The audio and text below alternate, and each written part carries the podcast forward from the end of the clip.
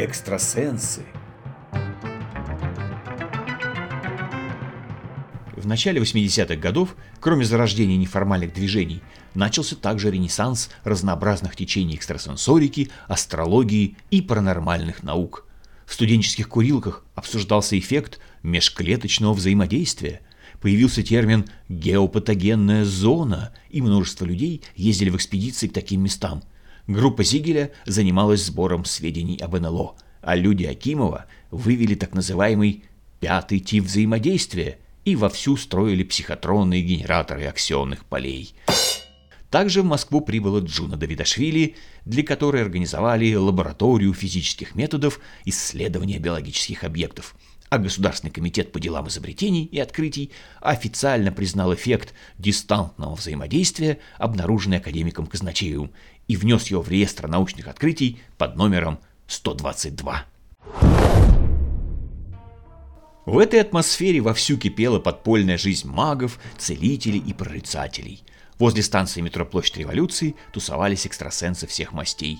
Проходя мимо, можно было услышать обрывки их бесед – Вчера вышел в астрал, чуть расслабился, и тут меня ударили духовным топором. На работу так и не пошел. А я вчера участвовал в спарринге астрального карате. Мой нагваль вышел у меня прямо на лекции, а все думали, что я заснул. Мой товарищ Влад, весьма тонкий телесно и духовно, ну, тот, который весьма удачно сыграл на нашем новогоднем концерте «Губку-бодягу», был вписан во все эти модные тусовки и как-то позвал меня с собой за город к некой женщине высокого уровня, как он выразился. Мы тряслись в вонючем автобусе, который уносил нас куда-то в сторону совхоза Заречья, и, глядя в мутное окно, слушали на моем кассетнике ACDC. Что сдать от этой ведьмы по имени Татьяна, я не представлял, а Влад хранил таинственное молчание.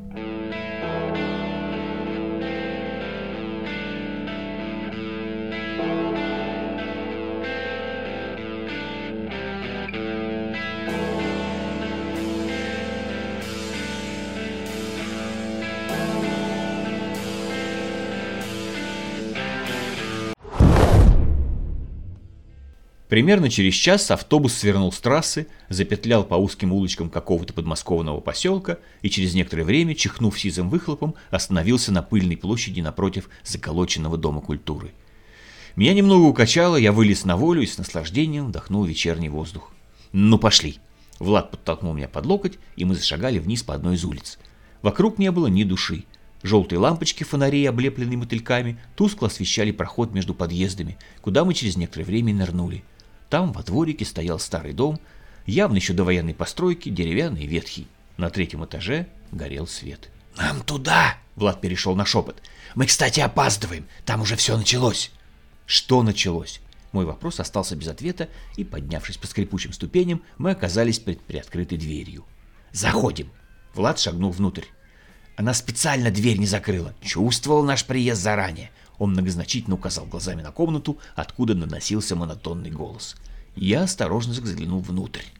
За облезлым письменным столом сидел какой-то паренек. Глаза его были закрыты, он склонился над листом бумаги и что-то быстро писал карандашом. Над ним нависала экзальтированная женщина, чернобровая и яркая, собственно, сама Татьяна. Она громко и как-то театрально задавала вопросы прямо в ухо пареньку, рука которого летала с карандашом над бумагой. Татьяна ловко выхватывала исписанный лист и подкладывала новый, продолжая заунывно задавать вопросы.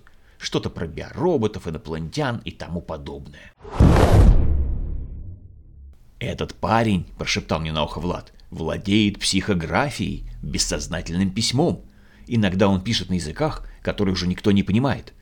Так я познакомился с Костей, самым младшим членом нашей будущей весьма любопытной организации – Пока все пили чай на кухне, я просмотрел Костины тексты и, надо признаться, не впечатлился содержанием. Обычный набор оккультных тезисов и образов, но написано было все разборчиво и удивительно ровно, хотя я мог бы побиться об заклад, что он совсем не смотрел на бумагу, даже если подглядывал сквозь прикрытые веки. Я бы так точно не смог.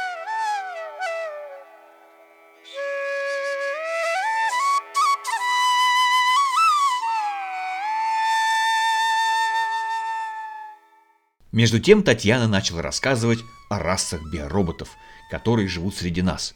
Они вроде бы настоящие люди, но, как она выразилась, закручивают причинность в противоположную сторону.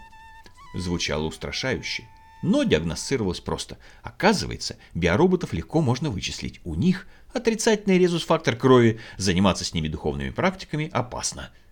Так как у меня с детства была аллергия на любое врожденное разделение людей на сорта, я что-то резко возразил Татьяне. Она замкнулась, и вечер сам собой подошел к концу. Мы шли к автобусной остановке, настроение у меня было паршивое, Костю было жалко, о чем я и сообщил Владу, который семенил рядом с пачкой костных бумаг под мышкой. Он буркнул, что Татьяна, конечно, часто путается, но дает много ценной информации. Мы забрались в подошедший автобус, я врубил магнитофон и задремал.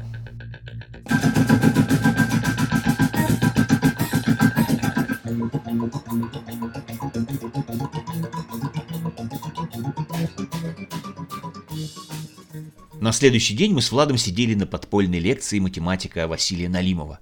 Ему тогда было уже далеко за 70. Личность – это спонтанность. Профессор обвел взглядом аудиторию. Спонтанность – это открытость вселенской потенциальности, способность попадать в резонанс с ней. Наша вселенная – это вселенная смыслов, можно сказать, семантическая вселенная, а сознание человека – это преобразователь смыслов. Когда начали задавать вопросы, мы с Владом еще полные впечатления от Костиной психографии спросили профессора о бессознательном. В отличие от Фрейда, я считаю бессознательное своеобразной опосредующей инстанцией, через которую космическое сознание, представляющее собой семантический триггер, запускает действие высшего логического уровня, ответил он. То есть все служит смыслу, нет ничего, что было бы лишено качества сознательности. Мы с Владом переглянулись. Выходит, через Костю вещало космическое сознание?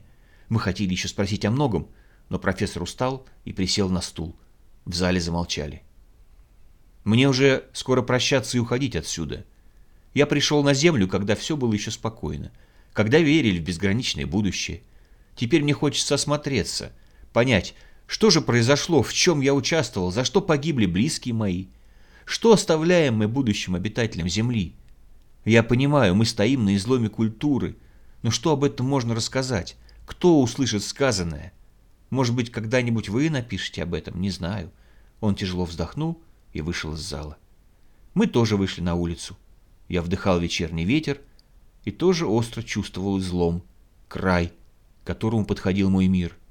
И вот сейчас, много лет спустя, я пишу об этом.